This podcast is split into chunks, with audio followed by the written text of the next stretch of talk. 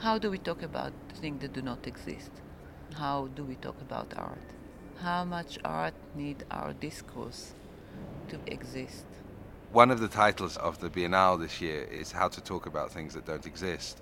And I, I, think it's an idea of how we might address the meaning of art today. Because, in a sense, art does not exist in terms of economic statistics, in terms of the way that we make decisions about our life. It's always kept separate, always kept apart. And I think that the only way that we can relate it to the real world, if you like, is to understand it as something that doesn't exist in this real world but yet exerts an influence over it. So if we can talk about the things that don't exist, we make art part of life.